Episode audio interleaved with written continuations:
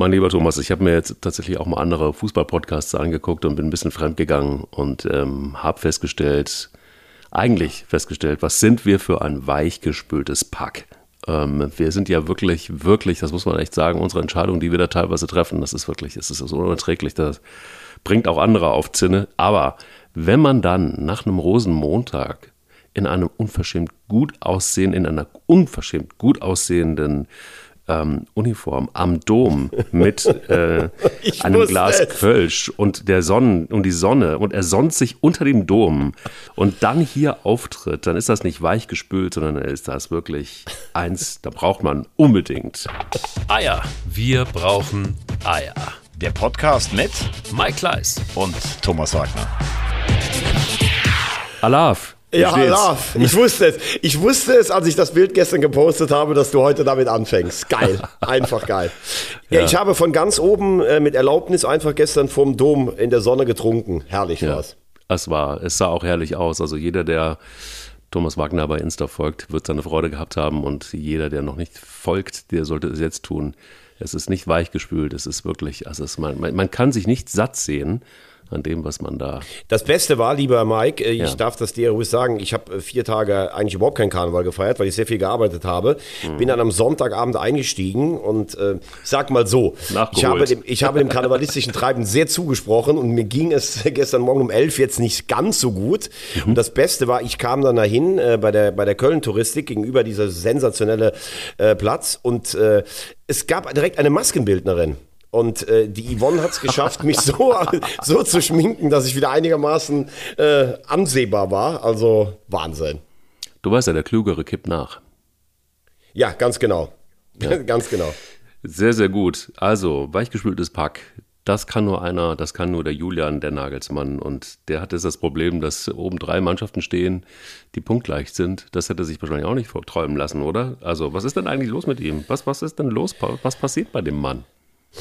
Also, äh, so spannend war es seit 1970 nicht mehr. Äh, hast du vollkommen recht. Damals äh, der FC, Gladbach und Hertha BSC, alle punktgleich. Natürlich, ähm, der FC. Ja, natürlich, das weiße Ballett natürlich. haben wir das direkt schon untergebracht. Ähm, ich komme wieder auf den Punkt zurück, den ich hier vor ein paar Wochen schon mal ähm, angebracht habe. Ich habe das Gefühl, dass Julian Nagelsmann irgendwie immer noch nicht bei den Bayern angekommen ist, nach über anderthalb Jahren ganz ehrlich, ich nehme ihm diesen Ausbruch auch nicht so ganz ab. Also jetzt mal unabhängig davon, äh, er hat sich dafür entschuldigt. Klar, kann man jetzt auch sagen, also irgendwie wirkt das auch alles so ein bisschen, ich habe jetzt mal einen Auftritt, ich laufe jetzt mal in die Kabine, dann pöbel ich ein bisschen rum, weil ich genau weiß, da hören die Journalisten zu, dann entschuldige ich mich noch. Also bei mir wirkt alles, wie gesagt, so ein bisschen durchgestylt und eben nicht ähm, authentisch. Aber er hat sich jetzt dafür entschuldigt. Da würde ich jetzt tatsächlich auch äh, sagen, mein Gott, äh, braucht man jetzt auch nicht so auf die Goldwaage zu legen. Das ist wirklich ein, kein feiner Ausdruck. Aber ich habe auch schon Schlimmeres gehört und fertig aus. Die Frage ist immer, wie gehst du mit einer Niederlage um? Wie gehst du mit einer umstrittenen Schiedsrichterentscheidung, auf die wir gleich sicherlich auch noch kommen? Wie gehst du damit um? Und ähm, was versuchst du praktisch auch nach außen zu vermitteln? Und ich habe so das Gefühl, ich kenne Kollegen, die an dem Abend auch in, in Gladbach waren. Es war ja auch jetzt nicht direkt nach dem Spiel, sondern erst dann 20 Minuten danach. Wirklich so, als wenn es durchchoreografiert war, extra an die Tür und dann nochmal so äh, hinterhergeworfen, wenn er dann auch geht. Mit seinem, er hat ja diesen wippenden Gang irgendwie so ein bisschen. Also es wirkt so, hier will sich einer so ein bisschen in Szene setzen. Und ich glaube, dass äh, er schon auch selber merkt, ich meine, die Bayern haben zwei Bundesligaspiele in diesem Jahr gewonnen.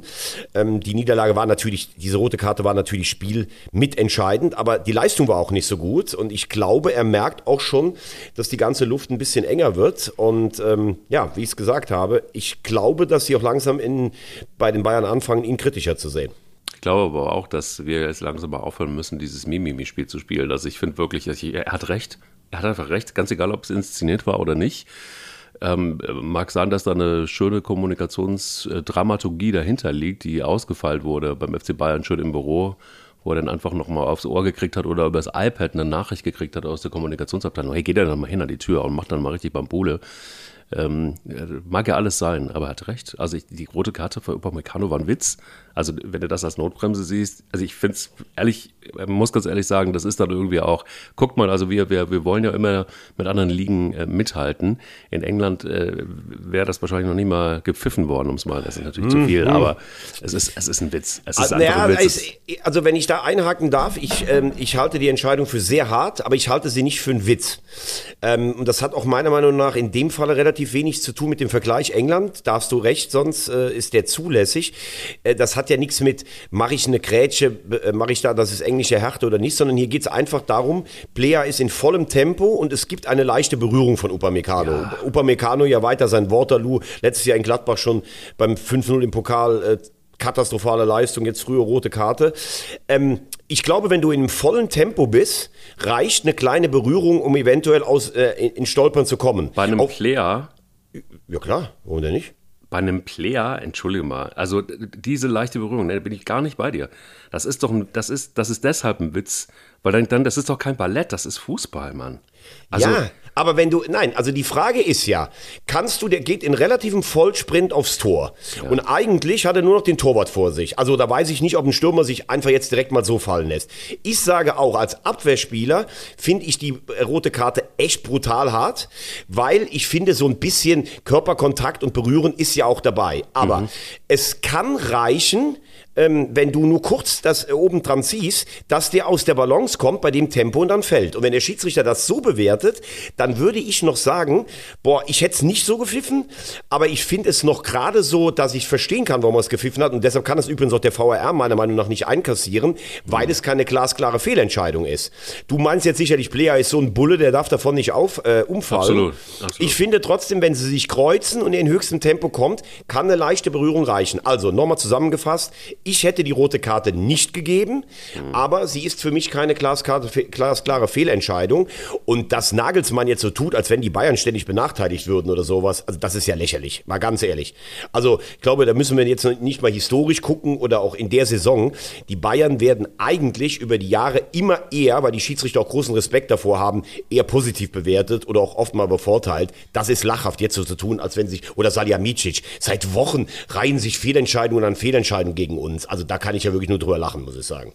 Es ist, finde ich, auch tatsächlich lächerlich. Und vor allen Dingen ist es auch so, ähm, Gladbach war jetzt auch keine war jetzt nicht PSG oder so, ne? Also es war jetzt einfach auch ein, äh, nicht ein besonders gutes Spiel der Bayern und ich finde auch die Entschuldigung, ja, ein Mann weniger und so weiter. Das ist alles irgendwie sehr, sehr, sehr voll. voll Übrigens, äh, ganz kurz nur Kimmich, kurz vor der Pause, äh, als der äh, Hand spielt im Strafraum, das ist für mich eigentlich auch eher ein Elfmeter. Also sie sind nicht nur benachteiligt worden, aber ich, ich bin in einer Sache bin ich bei dir.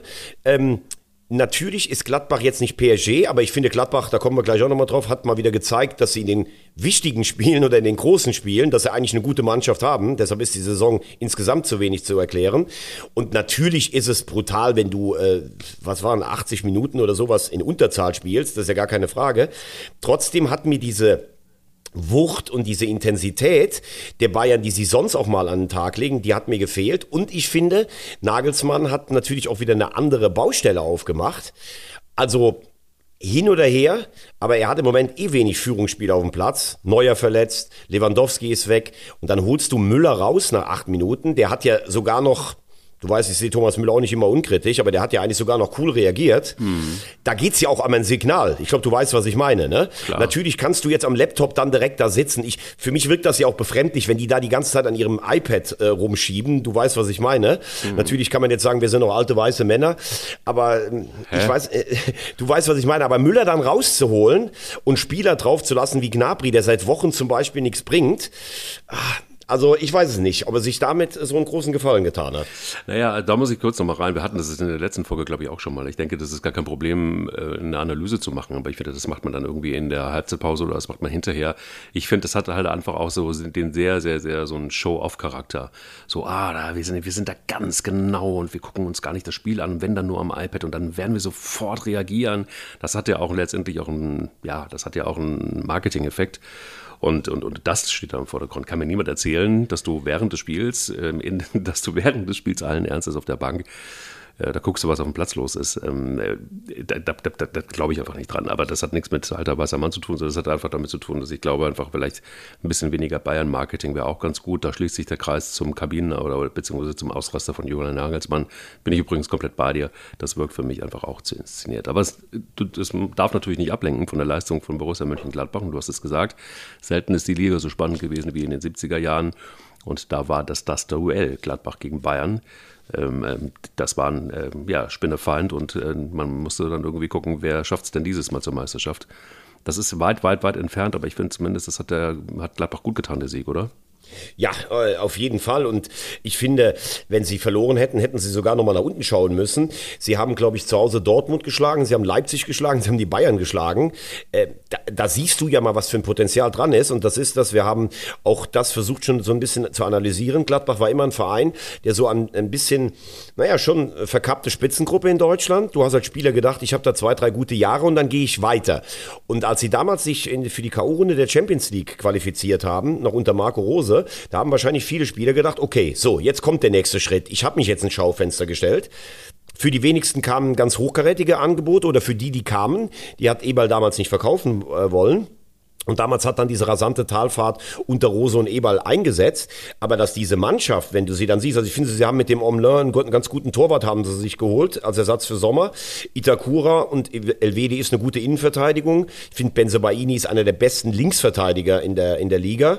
Mhm. Dann hast du im Mittelfeld Kone, das ist für mich ein absoluter Juwel, Rohdiamant. Äh, ja, Kramer bin ich mir nie so sicher, ob der, also der hat natürlich eine ganz wichtige Funktion in der, in der Mannschaft, beziehungsweise der ist auch ein Sprachrohr. Ich finde, dass seine Leistungen seit einem Jahr schwächer geworden sind. Ich finde, Hofmann überragendes Spiel gemacht. Absolut. Ja, also der ist, äh, das ist echt auch ein Mann für, für noch höhere Aufgaben. Dann Stindl, ich finde Stindls ersten Kontakt, wenn der abschließt, auch wie beim Tor, das kannst du natürlich sagen, bei Sommer fehlen da zwei, drei Zentimeter, ähm, aber das ist schon richtig stark. Ähm, und Player, wenn Player Bock hat, ist er für mich auch äh, im Moment in der deutlich besseren Form als Tyram, der aber der jetzt auch seine Torflaute abgelehnt hat und der eine gute, abgelegt, der eine gute WM gespielt hat. Nur Wolf, der fremdelt immer noch so ein bisschen. Also zusammengefasst ist das von Gladbach eine gute Mannschaft. Und ja, es war einfach mal bei den Gegner, wo sie Bock hatten. Ich weiß gar nicht, wo sie nächste Woche spielen. Äh, nächste Woche werden sie dann wahrscheinlich wieder denken, ach, Gottes Willen, wo müssen wir jetzt hin? Nach Mainz. Ach du lieber Gott, nach Mainz. Puh, schwierig. Ja, ist in der Tat schwierig, aber ähm, da muss man ganz ehrlich sagen, Mainz ist ja wirklich tatsächlich auch so eine Mannschaft, ich mir denke, das ist wirklich so ein, ein, ein, ein sehr, sehr, sehr konservativer Fußball, den die spielen und trotzdem stehen sie jetzt vor Leverkusen. Ich will ganz kurz auf das Spiel eingehen, weil. Aber, aber ich habe noch eine letzte Frage an dich. Wenn ja, du die, die Bayern anschaust mit dieser Aufstellung, ne, die sie jetzt zum Beispiel am, am Wochenende hatten, mhm. ähm, ist das für dich, intern wird er ja als der beste Bayern-Kader aller Zeiten bewertet, äh, dieser Kader. Klar, jetzt muss man sagen, Manet zum Beispiel ist auch lange verletzt.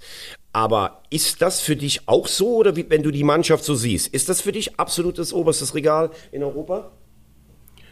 Nö, das ist es nicht. Also ich glaube, die beste Mannschaft war äh, für mich zumindest, also korrigiere mich gerne, aber für mich war die beste Mannschaft tatsächlich die mit Ribery und Robben.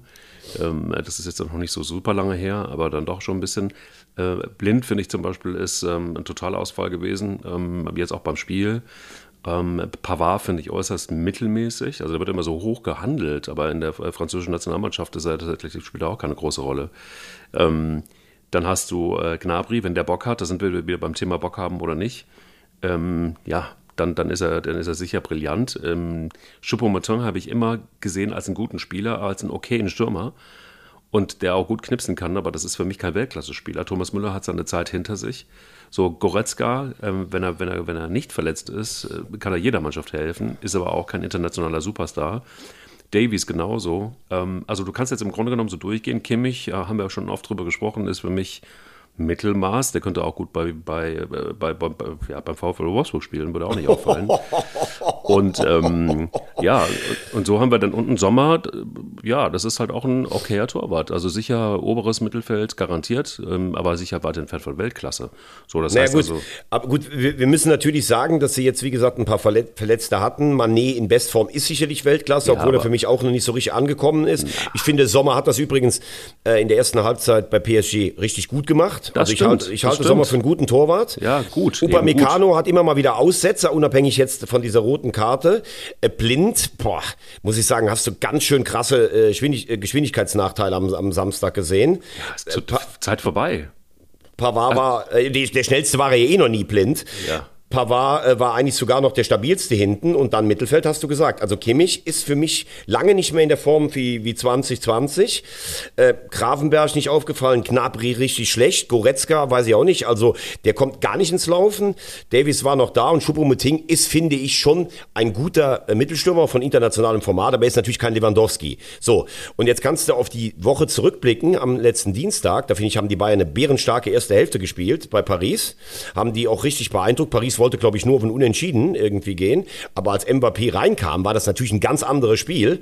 Und dem Typen musste natürlich auch zutrauen, dass der in München zwei Tore schießt. Also der ist ja, dieser Antritt vor diesem Abseitstor, das ist ja von einem anderen Stern, muss man ehrlich sagen. Ja, aber du hast ja gefragt, ist es der beste Kader aller Zeiten? Und ich glaube, da sind wir uns, glaube ich, einig, ist äh, weit entfernt davon. Und ähm, internationales Niveau, da brauchst du, glaube ich, einfach ein bisschen mehr. Und du hast Mané angesprochen. Ich glaube, in Liverpool äh, du gehst ja nicht aus Liverpool weg zu Bayern München, wenn du auf dem Zenit deiner Karriere bist, sondern da merkst du schon, oh, da geht es dann vielleicht dann tatsächlich, da bin ich im Moment nicht mehr so ganz gefragt. Also Bayern München im Vergleich zu Liverpool ist für mich definitiv ein Abstieg. Und ähm, so hart es klingt, ich hätte es natürlich auch gerne, dass, dass die deutschen Mannschaften international eine größere Rolle spielen, aber dem ist einfach nicht der Fall.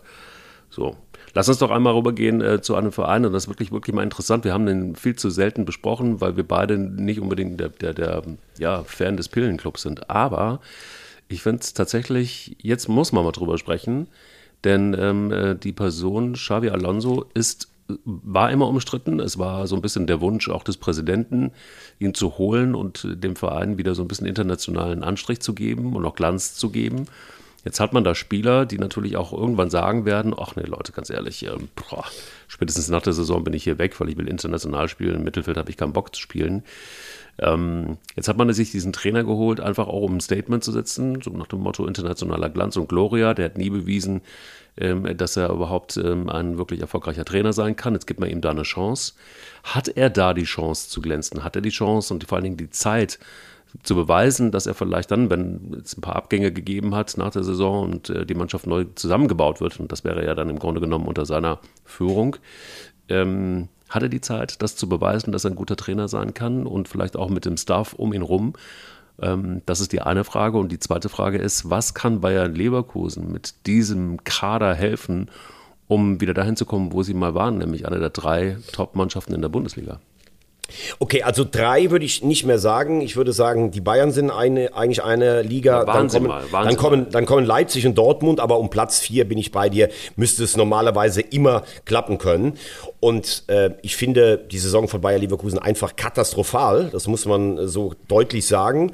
Ähm, Fernando Caro er hat äh, Xabi Alonso geholt, das war sein Wunschtrainer, ein großer Name, der aber, wie du richtig sagst, anderthalb Jahre Trainererfahrung in der dritten und in der zweiten spanischen Liga hat, bei einer ja. zweiten Mannschaft, äh, ich glaube von, Real, von Real San Sebastian, was man mhm. überhaupt nicht vergleichen kann mit, mit äh, in der Chefrolle bei einem Erstligisten zu stehen. Und was ich total kurios finde, er war ja so ein richtiger Feingeist am Platz. Davon sieht man ja auf dem Fußballplatz einfach gar nichts, muss man ehrlich sagen. Mhm. Das Einzige, was einigermaßen funktioniert hat, er hat es hinten ein bisschen stabilisiert und hat auf Konter gespielt. Das mit dem Stabilisieren klappt auch nicht mehr, wie sechs Gegentore in dieser Woche zeigen. Ähm, ich ähm, muss auch sagen, er ist, ein, er, ist ein, er ist natürlich ein Weltmann äh, und ein Weltspieler, aber ich finde es zum Beispiel auch schwierig. Er möchte ja alle Interviews, ich war ja am Donnerstag in, in Leverkusen, er möchte ja alle Interviews auf Deutsch geben. Ähm, in der Kabine ist es wohl so ein, ja, so ein Mix aus Englisch und Deutsch.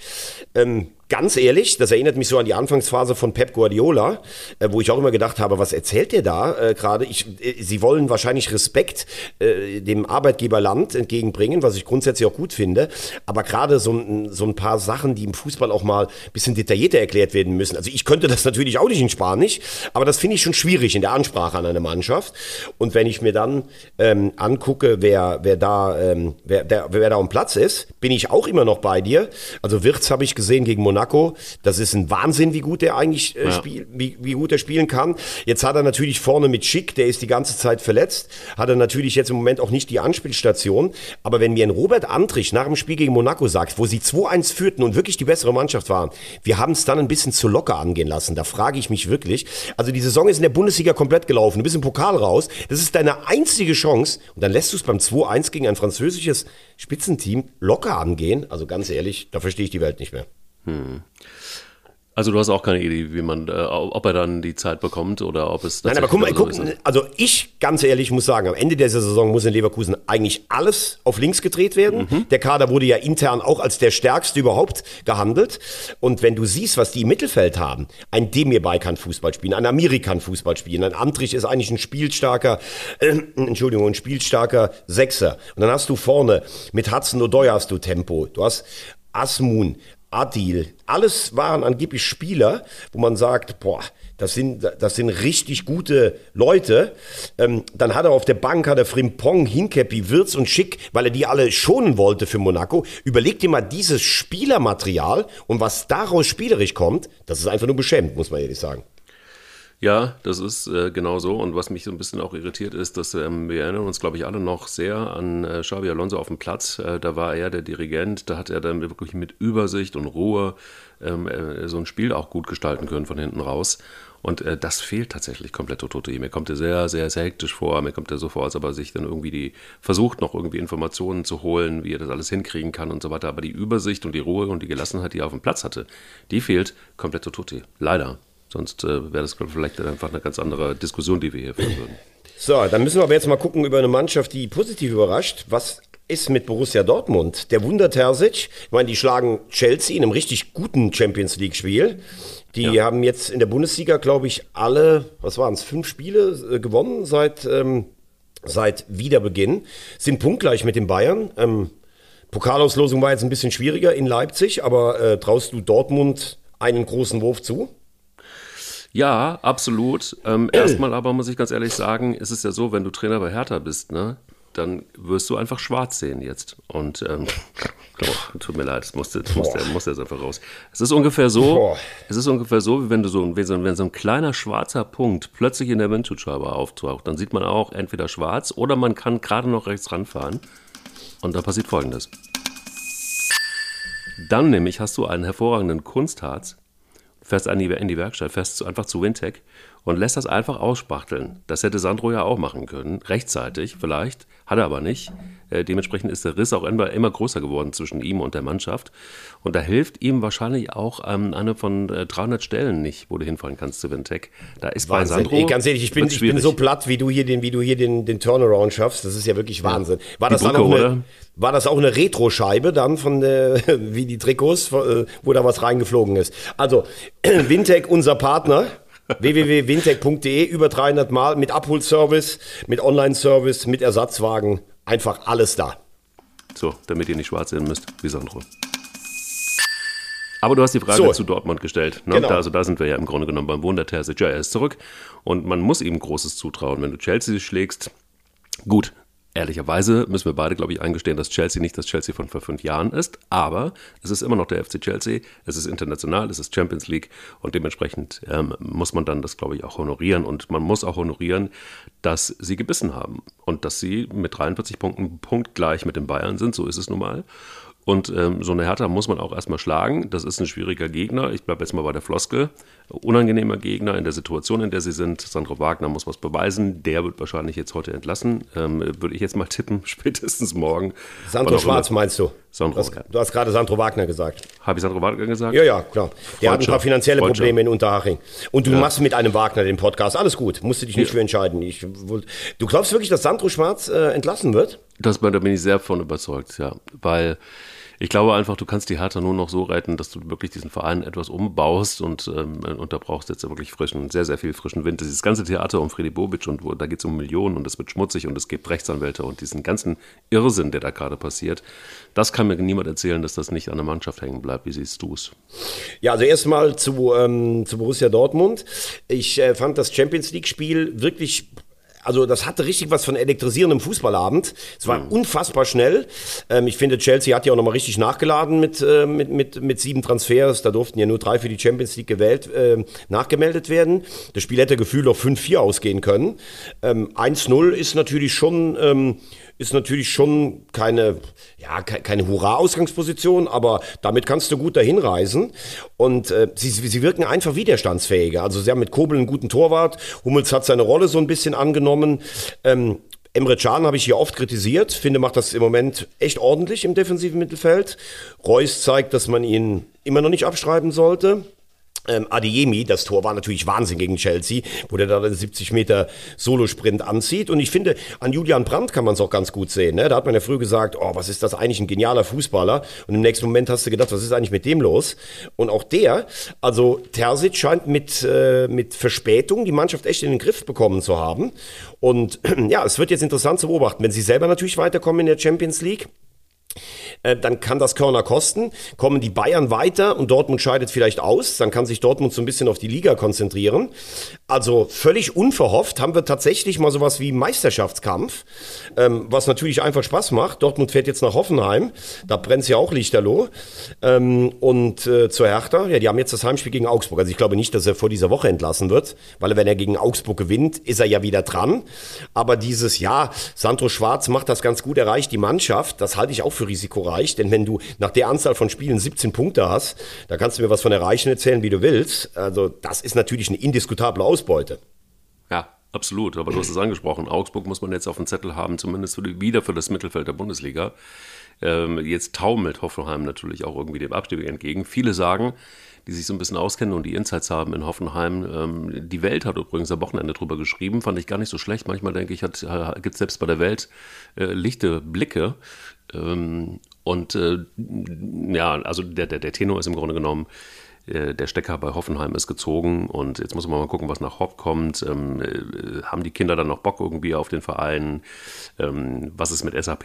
Machen die da weiter? Geben die da weiter so viel Geld rein? Oder sehen wir Hoffenheim irgendwann in der dritten Liga, spätestens dann, wenn äh, Dietmar Hopp da nicht mehr ist und ähm, das Zepter aufrechterhält? Aber trotzdem muss man Hoffenheim auch erstmal schlagen. Es sind ja auch ähm, letztendlich Spieler, die erstmal alle gut kicken können. Und ähm, man muss aber auch ganz klar sagen, dass Enrico Maaßen, wenn man guckt, wo der herkommt, äh, vor nicht allzu langer Zeit noch in der Regionalliga West bei Rödinghausen Trainer gewesen, dann bei Dortmund 2 und ähm, schon auch mutig und das muss man, finde ich, tatsächlich auch fairerweise sagen, dass die Verantwortlichen in Augsburg ihm eine Chance gegeben haben. Wie siehst du es? Ja, äh, bin ich bei dir, haben wir auch teilweise ähm, kritisch gesehen zu Saisonbeginn, mhm. weil äh, Enrico Maaßen ja, berstend vor Selbstvertrauen. Ähm, aber er hat, äh, also ich glaube, er hat eigentlich nicht ganz den Stil hinbekommen, den er hinkriegen wollte. Er wollte ja direkt mutig und aktiv Fußball spielen lassen. Finde ich schwierig, wenn du einen Kader hast, der eigentlich seit elf oder zwölf Jahren voll nur auf Pressing und gegen den Ball ausgerichtet ist. Das hat er, glaube ich, dann noch einsehen müssen. Aber es scheint in die richtige Richtung zu gehen. Sie gewinnen vor allen Dingen die Heimspiele. Erinnere dich an meinen Spruch, wenn du den Abstiegskampf erfolgreich bestehen willst, musst du deine Heimspiele gewinnen oder große Teile davon. Da war jetzt der dritte knappe Sieg zu Hause. Und ähm, ja, ich glaube auch, sie werden es wieder schaffen. Sie wirken stabil. Sie haben im Winter auch gut nachgelegt. Äh, finde Stefan Reuter teilweise mehr als grenzwertig an der Außenlinie, was der da so veranstaltet. Aber da hat er im Winter einen guten Job gemacht. Und ähm, ja, der Abstiegskampf besteht bei mir nur noch aus den letzten fünf Spielmannschaften. Äh, du hast vollkommen recht. Ich weiß auch nicht genau. Äh, Dietmar Hopp ist damals mit Hoffenheim hochgekommen und das Thema hatten wir auch. Irgendwann haben sie dann auf Platz eins gestanden und da haben die Bayern mal kurz ein paar Spitzen losgelassen und da hat Dietmar Hopp, oh Gott, also mit meinen Bayern-Freunden möchte ich mich aber nicht anlegen. Ja. Hat dann auch irgendwie Geld rausgezogen. Es wirkt außer Rosen überhaupt keine Sportkompetenz da. Materazzo hat jetzt, glaube ich, elf Bundesligaspiele am Stück nicht gewonnen, wenn wir Stuttgart mit reinziehen. Also ich glaube, Hoffenheim könnte dieses Jahr tatsächlich reif sein. Sie waren ja schon mal in der Relegation vor elf Jahren. Ähm, Und äh, ja, Schalke viertes 0 zu 0 am Stück. Es wird einfach nicht reichen, weil du musst halt irgendwann mal ein Spiel gewinnen. Klar, jetzt wird jeder wahrscheinlich sagen, wenn wir am Samstag dann gegen Stuttgart gewinnen, dann sind wir ja eigentlich doch dran. Stimmt, aber ich bleibe dabei. Ähm, so gern ich mich für Schalke freuen würde, wenn sie drin bleiben, die steigen für mich ab. Ja, und dann hat der schöne Bruno natürlich am Wochenende einen äh, richtigen Befreiungsschlag gelandet. Erster Sieg für den VfB gegen das Weiße Ballett. Was war da los? Karnevalsschwierig, äh, Karnevalsmüde Beine oder? Ja, wahrscheinlich werden die irgendwie zu, zu, zu sehr in der, in der Kammer gewesen sein und sich Kostüme ausgesucht haben und nebenbei irgendwie mal ein Bierchen getrunken haben, ähm, sich vorbereitet haben auf den Rosenmontagszug. Das ist ja legendär in Kölle mit dem FC. Nö, man muss einfach sagen, dass, dass, dass der VfB Stuttgart ein sensationelles Spiel gemacht hat und das war nicht das erste. Also das heißt, es war ja nur eine Frage der Zeit, zumindest für mich. Ich weiß nicht, wie du siehst, aber für mich war es eine Frage der Zeit, bis der VfB Stuttgart ins Rollen kommt, beziehungsweise dann auch knipst und dann auch die äh, gute Leistung, die sie immer auf den Platz gebracht haben, seit Labadia dort Trainer ist, ähm, dann auch in, in, in was Zählbares ähm, umbiegen können. Und das hat jetzt geklappt. Und ich glaube, dass tatsächlich jetzt so vielleicht eventuell der Knoten geplatzt ist. Dass das ausgerechnet gegen den glorreichen 1. FC Köln passiert, ist ist natürlich richtig bitter. Aber Köln hat auch, ähm, sagen wir mal, äh, mehr als mäßig gespielt. Und äh, der VfB hat gut gespielt, richtig gut gespielt, wie immer. Und dementsprechend ähm, kann man auch nicht sagen, und das finde ich auch läppsch, ehrlicherweise, das muss man, das sind auch schlechte Verlierer, da gab es die eine oder andere Stimme, die gesagt hat, das war ein bisschen zu hoch, das 3 zu 0. Das sehe ich überhaupt nicht so. Wenn, äh, wenn, wenn es 3 zu 0 ist, dann ist es ein 3 zu 0, dann hat man einfach dreimal gepennt. So einfach sieht das aus. Und ja, ich finde halt, dass, ich finde, dass es ein hochverdienter Sieg war. Ja. Seit äh, Bruno bei Stuttgart äh, ist, ist deutlich beim VfB Stuttgart alles intensiver geworden und jetzt hast du auch mal ein Ergebnis. Er hat den Torwart gewechselt, Bredlo für Müller. Finde ich einen Wechsel auf relativ niedrigem Niveau. Ich fand Müller früher immer ganz gut. Der hat es irgendwie in Stuttgart gar nicht hinbekommen. Bredlo für mich auch eher ein mäßiger Bundesliga-Torwart, aber vielleicht äh, beweist er mir jetzt was anderes. Und ähm, Köln, wenn du, wenn du spielst wie der FC, dass du voll immer auf Intensität auf, äh, aufgerüstet bist, dass du eigentlich immer die laufstärkste Mannschaft der Liga bist, die meisten intensiven Sprints, dann hast du irgendwann noch mal zwei, drei Spiele in der Woche, da muss man ganz ehrlich sagen, äh, oder in der Saison, da kommst du von Anfang an gar nicht rein und das musst du einpreisen. Also wenn du den Kader und diese Spielweise hast, ist das völlig okay. Kann aber natürlich auch sein, ganze Woche, äh, am, am, am Dienstag war die hervorragende FC Karnevalssitzung und dann die Spieler freuen sich darauf, um Zug mitzugehen und danach wegzugehen. Ähm, das ist auch alles, finde ich, völlig menschlich, aber vielleicht lässt das wirklich fünf bis zehn Prozent nach. Das reicht dann einfach nicht, selbst gegen einen Gegner wie den VfB Stuttgart. Und ich glaube, Baumgart wird äh, jetzt aber schon ähm, einfach Mittel und Wege finden, für nächste Woche das wieder aufzubauen. Ich erwarte eigentlich einen deutlichen Sieg gegen Wolfsburg. Sag mal, ähm, sollen wir jetzt eigentlich Glückwunsch sagen, Schalke 04 zu einem 0-0 gegen Union? Oder ist jetzt das vierte 0 0, was es noch nie in der Bundesliga gegeben hat, hintereinander? Ähm, also hinten ist zumindest mal die 0. Fährmann hat die 0 gehalten. Das heißt nicht mehr Schalke 04, sondern Schalke 4 mal 0, ne? Oder Absolut, 4 mal 0. 4 mal 0, ja. Ja. ja, ich finde, äh, sie, sie sind wettbewerbsfähig. Sie, sie haben unter Reis wirklich, finde ich, eine, eine, eine Farbe bekommen. Es bleibt davor, dabei, es ist nach vorne einfach zu wenig. Das ist dann auch ein Zeichen mangelnder Klasse, wenn du dann die paar Konte, die du hast, einfach noch nicht mal so zielgerichtet umsetzen kannst. Klar, würdest du jetzt gegen Stuttgart gewinnen am Samstag, dann bist du auf drei Punkte an denen dran. Das ist ja eigentlich Wahnsinn, dass du mit 13 Punkten noch irgendwie rechnen darfst.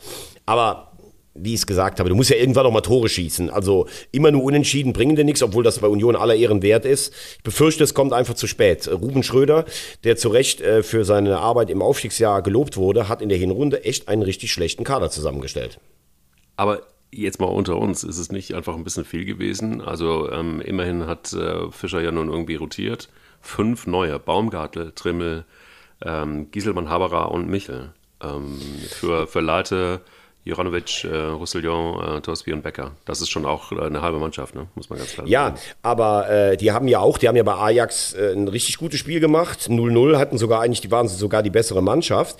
Und erinnere dich dran, was ich dir immer gesagt habe, bei Union ist alles eingeschliffen. Das ist Wahnsinn, was die spielen. Aber sie tun sich schwer, ein Spiel zu machen. Das war so, das ist so. Und ich glaube auch, dass sich das in der Konstellation auch nicht mehr unbedingt ändern wird. Und deshalb stellt Schalke sich hinten rein. Und das wäre noch, wenn, wenn sie den Schritt Schritt noch machen würden, dann wäre Union wahrscheinlich auf Jahre eine Spitzenmannschaft. Wir wollen jetzt auch nicht mal vermessen sein, aber sie tun sich halt gegen diese Mannschaften, die dann sich hinten reinstellen, einfach schwer. Punkt. 5 zu 0 gegen den äh, ersten FC Nürnberg gegen den Club, das war zu viel. Und das bedeutet auch auf Wiedersehen Markus Weinziel und Hello again, Dieter Hacking. Was ist da los? Und ist das clever von Dieter Hacking, jetzt all in zu gehen? Ich meine, wenn er das jetzt irgendwie nicht rumreißt, ähm, das Schiff, dann, dann, dann kann er ja auch komplett Tutte gehen. Ne? Das ist ja das, was auch der, der Sound so ein bisschen in Nürnberg ist. Und die Verantwortlichen selber sehen das ja auch, naja, nicht ganz so, aber im Grunde genommen schon. Also sie würden es jetzt nicht so deutlich auf den Punkt bringen. Also ich finde äh, es insofern konsequent, als dass zwei Trainer von ihm jetzt gescheitert sind und klar ist, wenn, es, wenn er einen dritten installiert und der absteigt oder gerade mit Ach und Krach die Liga hält, dann würde wahrscheinlich am Ende der Saison auch Dieter Hecking ausgetauscht werden. Also sagt er jetzt, und das finde ich eigentlich sogar von ihm äh, in letzter äh, Art und Weise auch konsequent. Ich habe diesen Kader zusammengestellt. Ich wollte Erster bis Sechster werden mit dem Kader. Ich wollte beste Rückrundenmannschaft mit dem Kader werden oder eine der besten. Jetzt gucke ich selber mal, ob ich das nicht aus dem Kader rausbekomme. Weil wenn er jetzt zeigt, was für ein Potenzial drinsteckt, dann wird man sagen, okay, du warst ein guter Kaderplaner, hast dich aber zweimal bei den Trainern vergaloppiert. Gut, beim Klaus, der hat in der ersten Saison sogar noch ganz ordentlich geliefert. Ähm, aber er, er ist ja davon überzeugt, dass es eine gute Mannschaft ist. Ich habe da so meine Zweifel, finde auch, dass sie teilweise Potenzial haben, aber irgendwie auch völlig unausgegoren, gar keine Spielidee. Und bei Markus Weinzierl muss ich leider feststellen, er hat damals in Regensburg einen richtig guten Job gemacht und nur noch in Augsburg. Er ist jetzt nacheinander eigentlich auf Schalke, in Stuttgart, ähm, in Augsburg zwischendurch hat es wieder funktioniert und äh, in Nürnberg gescheitert. Äh, ich habe das Gefühl, er kann mit einer Ansammlung von spielerisch guten Leuten, und damals hatte Schalke ja noch richtig gute Fußballer, ähm, schafft das nicht, eine Spielidee zu entwickeln. Es ist immer nur dieses gegen den Ball und der Club muss mit dieser Mannschaft eigentlich häufiger das Spiel machen. Das hat gar nicht geklappt. Ich bezweifle, ob wir Markus Weinzel nochmal äh, in irgendeiner Funktion in der ersten oder in der zweiten Liga sehen. Das glaube ich auch. Das ist jetzt irgendwie wirklich so ein bisschen äh, das Ende von Markus Weinzel, habe ich auch den Eindruck. Dann, äh, was kommt dann dann irgendwie? Türkei oder Griechenland oder China. Man weiß es nicht, aber klar, wenn du mal dann weg bist und irgendwo auf einem anderen Gleis, dann ist es so. Übrigens ganz kurz, äh, letzte Woche, äh, nach diesem Wahnsinnsspiel Heidenheim HSV, haben ja alle gesagt, äh, ja, das gibt dem HSV einen richtigen Schub und Heidenheim, boah, da können die jetzt dran zerbrechen, von wegen zerbrechen. Also Viererpack Kleindienst, klar, der Club hat ihnen die ersten zwei Tore auch einfach geschenkt, aber 5-0, so eine Antwort, das ist richtig überzeugend, das sind einfach totale Mentalitätstiere da äh, an der Brenz. Ja, und der HSV hat sich eigentlich schön äh, einen zurechtgezittert, so ein bisschen. Bin mal gespannt, wie das am nächsten Samstag beim Spitzenspiel in Darmstadt wird. Gut, jetzt kann man sagen, Munder putzen, Hauptsache die drei Punkte geholt. Aber sagen, so ja. richtig in sich, ja, sie, sie, sie haben eine gute Mentalität, aber so richtig stabil wirkt es noch nicht. Aber gut, jetzt haben wir, glaube ich, den, was haben wir, den 21. Spieltag. Am 32. Ja. sind wir durch. Also, du weißt Bescheid. Naja, ihr seid ja jetzt schon durch, aber ich meine, wenn ihr Naja, nee, nee, bei vier. Aber ich glaube, dass übrigens, äh, also Paderborn auch, Paderborn äh, gewinnt ein Spiel nach dem anderen. Ja. Aber äh, der FCK, also für deinen Relegationstipp sehe ich jetzt langsam ein bisschen schwärzer. Ja, aber das ist ja, das ist ja alles gewollt, weißt du? Also ich äh, sehe das noch nicht. Das ist alles, das ist alles, alles, äh, naja, wie soll ich sagen, ähm, vorprogrammiert Quatsch. Aber ich glaube, dass, dass, genau diese Downs brauchst du manchmal. Und äh, ich rede mir das jetzt einfach schön, wie ihr gerade da draußen noch merkt. Ähm, weil ich, naja, also du, du hast es gerade eben beim 1. FC Köln gesagt. Es gibt manchmal Spiele einfach, wenn du so ähm, an der Grenze immer spielst, dann brauchst du auch mal, musst auch mal durchschnaufen. Und es war nicht, also es war auch, äh, war auch knapp gegen Paderborn. Es war jetzt nicht so, dass äh, Paderborn so wahnsinnig übermächtig war. Das hat mir eigentlich am meisten Hoffnung gemacht.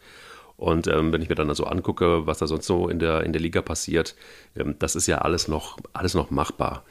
Ähm, allerdings ist es eine starke Liga. Ich finde tatsächlich einfach auch ähm, alle Ehren wert, was der, was der Pauli da macht, zum Beispiel der Durchmarsch, ist wirklich super, super gut. Äh, Karlsruhe fängt sich langsam wieder.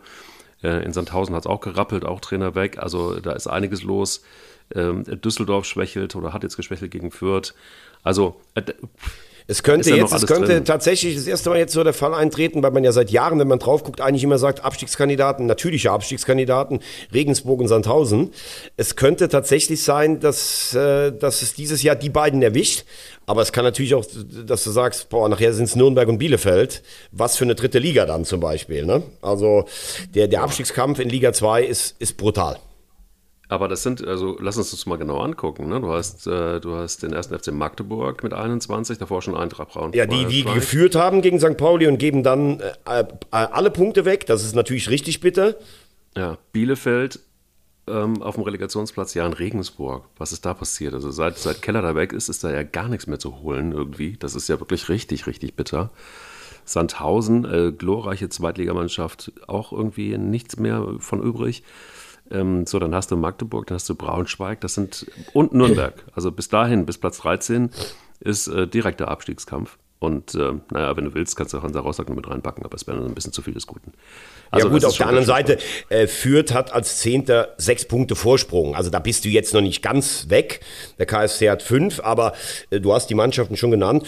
Ja, Regensburg, ich würde das jetzt nicht nur an Keller festmachen. Ich glaube, wenn du als kleiner Verein mit einem schmalen Budget eigentlich echt einen richtig guten Job machst und Regensburg hat es immer geschafft, richtig gut in die Saison rein zu, zu starten. Ich glaube, die waren letztes Jahr nach sieben Spieltagen Tabellenführer.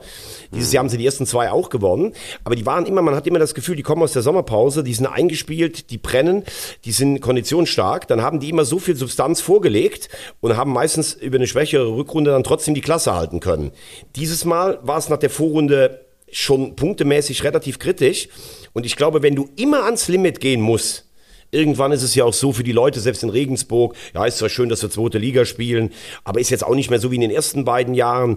Vielleicht ist der ein oder andere Spieler auch mittlerweile auch so ein bisschen ausgereizt. Also ich finde, das ist so ein ganz normaler, man hat früher mal über den VfL Bochum gesagt, die Unabsteigbaren, weißt du auch noch früher, ne? Ja. Und irgendwann sind sie dann eben doch abgestiegen, weil wenn du eigentlich jedes Jahr an deine Substanzgrenze gehen musst, irgendwann fehlen dann mal fünf bis zehn Prozent und dann ist es einfach so.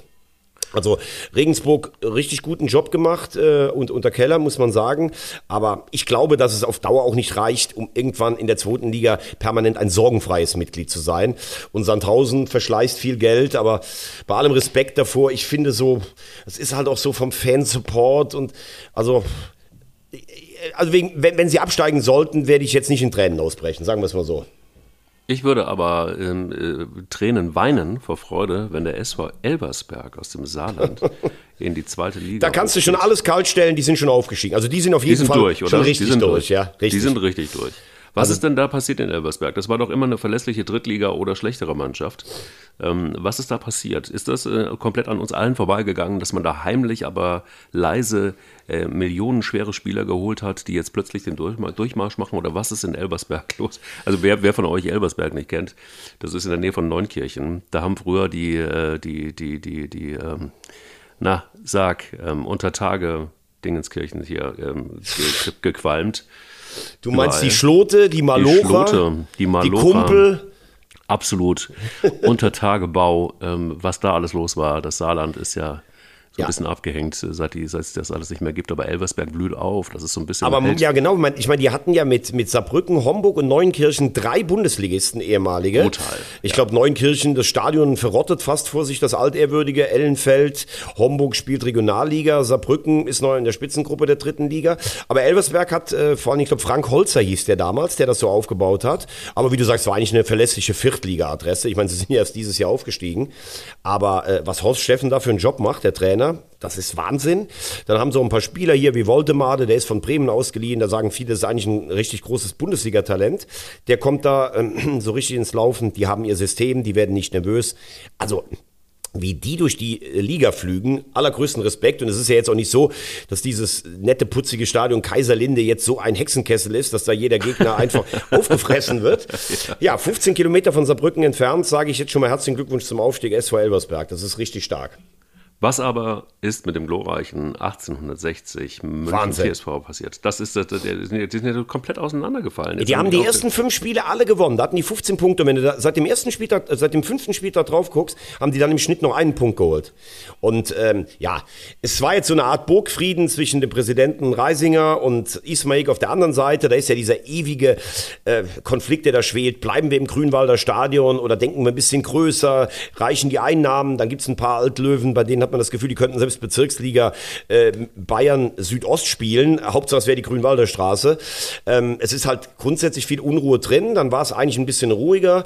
Michael Kölner war beliebt, hat viel auf seine Schultern genommen. Gorenzel, der knorrige Sportchef, die haben das eigentlich ganz gut zusammen gemacht. Aber sie sind ein bisschen in sich zusammengefallen. Und man muss jetzt ganz klar mal festhalten. Also wenn ich aus den Spielen in Oldenburg, in Meppen und gegen Ferl einen Punkt hole von möglichen neun, dann hast du mit dem Aufstieg gar nichts mehr zu tun. Also die haben sich abgemeldet. Und äh, es wird jetzt interessant wer der neue Trainer wird äh, oder ob Gorenzel überhaupt noch bleibt, der Sportchef. Ähm, was sich herauskristallisiert, ist Achim Bayerlorzer. Ich weiß nicht, ob es, ob es klar wird. Ich glaube, dass Bayerlorzer tatsächlich so ein Typ Lehrer ist. Das hat in Regensburg funktioniert, das hat auch teilweise in Leipzig funktioniert. In Mainz hat er einmal vom Abstieg gerettet. Aber im zweiten Jahr in Mainz ist er relativ früh an der Mannschaft gescheitert. In Köln hat es gar nicht funktioniert. Also ob der jemand für dieses Brodeln der Emotionsfacht äh, Fass der Löwen ist, das glaube ich eher nicht, muss ich ehrlich sagen. Puh. So, so mein Lieber, jetzt muss ich mich äh, ganz kurz mal in den Staub schmeißen. Du hast das ähm, im, im DFB-Pokal gemacht und ich muss es jetzt in der Champions League machen. Da, da ist halt einfach wieder das Verhältnis, das Kräfteverhältnis hergestellt. Thomas Wagner Champions League, ich halt irgendwie DFB-Pokal. Das ist halt richtig bitter. Das, das ist wirklich bitter. Aber ich wurde letzte Woche teilweise schon, ich wurde von manchen Leuten angeschrieben und schon als Anwalt für die Bayern missbraucht, weil ich hatte ja 1-1 getippt. Ich glaube, du hast 5-1 für PSG getippt. Und mhm. dann haben die mich, ja, was ist denn mit dem Gleis los und sowas? Aber ich würde dich als mein Partner. Ich stelle mich natürlich immer vor dich. Und wer wäre ich denn jetzt, der die Bayern verteidigen würde? Aber ich glaube, da hast du echt ein bisschen übers Ziel letzte Woche rausgefeuert. Ja, voll. Aber ich habe gedacht, wenn, wenn, wenn ich Wolfsburg richtig tippe, dann muss es doch auch mit PSG gehen. Also das, ist, das kann ja wohl nicht wahr sein. Und jetzt, jetzt rückst du das alles wieder gerade, einfach weil du es kannst. Das ist auch bitter. Das ist wirklich richtig bitter. Ja, also man hat ja. Was ist man mit muss dem ja, Kleis los? Was ist mit dem Kleis los? Man muss ja mal sagen, mein Lieber, wir, zwei Jahre hast du mich ja in jeder Disziplin rund um die Ohren gehauen. Jetzt ja. habe ich in der Hinrunde schon in der Champions League, äh, habe ich äh, erstmals aufgemuckt und das scheint sich jetzt weiter zu bestätigen. Deshalb lass uns das einfach weiter tun. Lass uns tippen. Lass uns äh, die Champions League tippen. Frankfurt gegen Neapel. Ei, ei, ei. Frankfurt ist einfach gut drauf. 2-1 für Frankfurt. Es ist übrigens ein geiles Spiel, weil Neapel ist echt mittlerweile mit der heißeste Scheiße richtig in Europa. Vorne gut. dieser Georgier, der überall wie Sauerbier angeboten wurde. Ich kann den Namen gar nicht richtig aussprechen. Und der äh, Nigerianer, der von Wolfsburg aussortiert wurde, die schießen alles kurz und klein. Also Neapel ist der zweite Meistertitel nicht mehr zu holen. Die Frage wird für mich sein, wie fokussiert sind sie jetzt darauf? Weil ich finde, in der Champions League haben noch Mannschaften wie Neapel und Benfica vielleicht eine Chance. Oder auch, ja. also natürlich sind City City würde ich sagen, ist die oberste Kategorie und dann kommen für mich fast schon die Bayern. Ähm, aber es ist so ausgeglichen wie noch nie, habe ich so das Gefühl. Mhm. Deshalb bin ich auf das Spiel sehr gespannt. Äh, Frankfurt gegen Neapel. Ich sag 2-2. Du sagst 2-2? Ja. Boah, du bist ja echt, also wahrscheinlich hast du da wieder, wieder ekelhaft. Du wirst wahrscheinlich wieder recht haben. Liverpool ähm, gegen Real. Liverpool gegen Real, da ist es so, das würden 2 zu 4. Mhm. Da sage ich, es wird ein 1-0 für Liverpool. Sie haben sich, ein bisschen, haben sich ein bisschen gefangen. Okay. Sie haben sich ein Gut. bisschen gefangen. Ähm, ich weiß nicht, wie, wie äh, real. Wir reden ja immer darüber, dass die auch, die Korsettstangen werden immer ein bisschen älter, dann haben sie aber auch interessante jüngere Spieler dabei. Wenn, wenn Liverpool morgen sein intensives Spiel in Enfield hinbekommt, dann glaube ich, dass sie das Spiel 1-0 gewinnen. Okay, gut. Leipzig gegen Man City. Boah, das ist, finde ich, ein, ein richtiges Brett, auch schwer für City. Ähm, ich glaube 1-2. 1-2. Mhm. Das wird ein Untergang. Das wird, also da wird, da wird, wird einiges klargestellt. Das wird ein 1 zu 4. Jetzt gebe ich ihm einfach den Gleis. Boah, jetzt macht er wieder einen auf Gleis hier. Das mhm. ist ja Wahnsinn. Und dann mhm. haben wir noch Inter gegen Porto. Oh, das ist für mich ganz schwer, ehrlicherweise. Das ist, das ist sehr ausgeglichen, glaube ich, am Ende, international zumindest. Und das wird ein 1-1. Da würde ich sogar mitgehen. Das ist äh, ein richtiges Spiel, ein richtig schwierig zu tippendes Spiel. Inter, hm, auch so ein bisschen Lala, Porto, dieses Mal von Benfica abgehangen. 1-1, bin ich auch dabei. Also in den, in den Spielen, in dem Spiel wird es nicht entschieden bei uns. Aber wir haben drei unterschiedliche Tipps und jetzt haben wir noch die Europa League. Ja, leg mal los. Gut, da lege ich mal los. Ähm, ich sage Union gegen Ajax. Boah, ich fände es ja einfach, ich fände einfach fett, wenn Union weiterkommt. Wird sicherlich nicht einfach, weil Ajax ähm, kontern kann und da hat Tinker sich gefangen. Aber komm, jetzt mache ich einfach mal einen Sympathietipp. Union 1-0, Elfmeter Knoche. Ja, ja, ich, es tut mir furchtbar leid, aber das reicht wieder nicht international. Also es braucht noch bis in die nächste Saison. Dann werden sie es schaffen, solche Spiele auch zu gewinnen. Es wird ein 2-0 für Ajax. 2 für Ajax. Mhm. Ähm, dann haben wir Monaco gegen Leverkusen. Ähm, ich darf hin an die Côte d'Azur, freue ich mich drauf. Oh, Bisschen Sonne tanken, ja. Weißt du, so vom Dom an die Côte d'Azur, das passt. Ja, ja. Ähm, ja ich sag 4-2 Monaco. 4-2 Monaco. Bei der Befreiungsschlag von Xavi Alonso, es wird ein ähm, 2-1 für Leverkusen. Okay, und dann äh, musst du mir jetzt aber sagen, wie das Elfmeterschießen ausgeht. Das geht aus Leverkusen wird es gewinnen. Okay, das reicht dann, das reicht dann. Und als allerletztes machen wir aus diesem Ding, das ist ja ein Spiel, das hört sich wie ein Champions League-Finale an. Manchester United gegen Barcelona nach einem 2-2 im Hinspiel. Äh, Lewandowski schlägt zu, das wird ein 4-2 für Barcelona. Boah, echt? Ich sage ja. ein äh, 3-2 für United. Boah, da haben wir aber richtig viel auseinander. Also Alter, wir können Inter gegen Porto jetzt direkt streichen, aber ansonsten sind wir richtig weit auseinander. Es wird geil. Es wird geil. Ich hoffe, dass die, ich hoffe, du hast die Hose noch nicht gewechselt, weil du musst wieder runter. Ja, absolut, absolut. Aber es wird, ja, ich, ich werde mich wieder in den Staub schmeißen. Es wird, wird, er wird, wird, es wird wieder ekelhaft werden. Aber gut. Du, aber am Ende muss man sagen, ähm, wer sagt, dass wir scheiße gespielt haben, der hat recht. Wer hat das denn gesagt? Das war Dieter Hecking. Als Trainer beim 1. FC Nürnberg. Man muss man manchmal die Dinge einfach auch beim Namen nennen. Dementsprechend äh, gibt ja Leute da draußen, die sagen, der Kleis, was will der denn schon? Nee, nee, nee. Also die, die Fanpost kommt ja stapelweise zu mir und da wird immer gesagt, Mensch, der Gleis, der ist ja richtig fokussiert, der ist richtig drin. Also da machst du dich jetzt kleiner. Ähm, wenn du Scheiße laberst, dann wirst du dafür auch äh, zu Recht kritisiert, Dieter Hecking. Aber ich muss, ich muss also ganz ehrlich sagen, wer so selbstkritisch ist und wer, wie ich jetzt gleich, den Nubbel verbrennen geht, ne, damit ich dann Au. meine sechswöchige Fastenzeit gehen Und dabei kann. noch so unverschämt gut aussieht. Das muss man auch nochmal sagen. Unter dem Dom in Köln, also es ist alles unerträglich gut bei dir. Selbstkritik und Nubbel verbrennen. Dafür braucht's eins. Eier.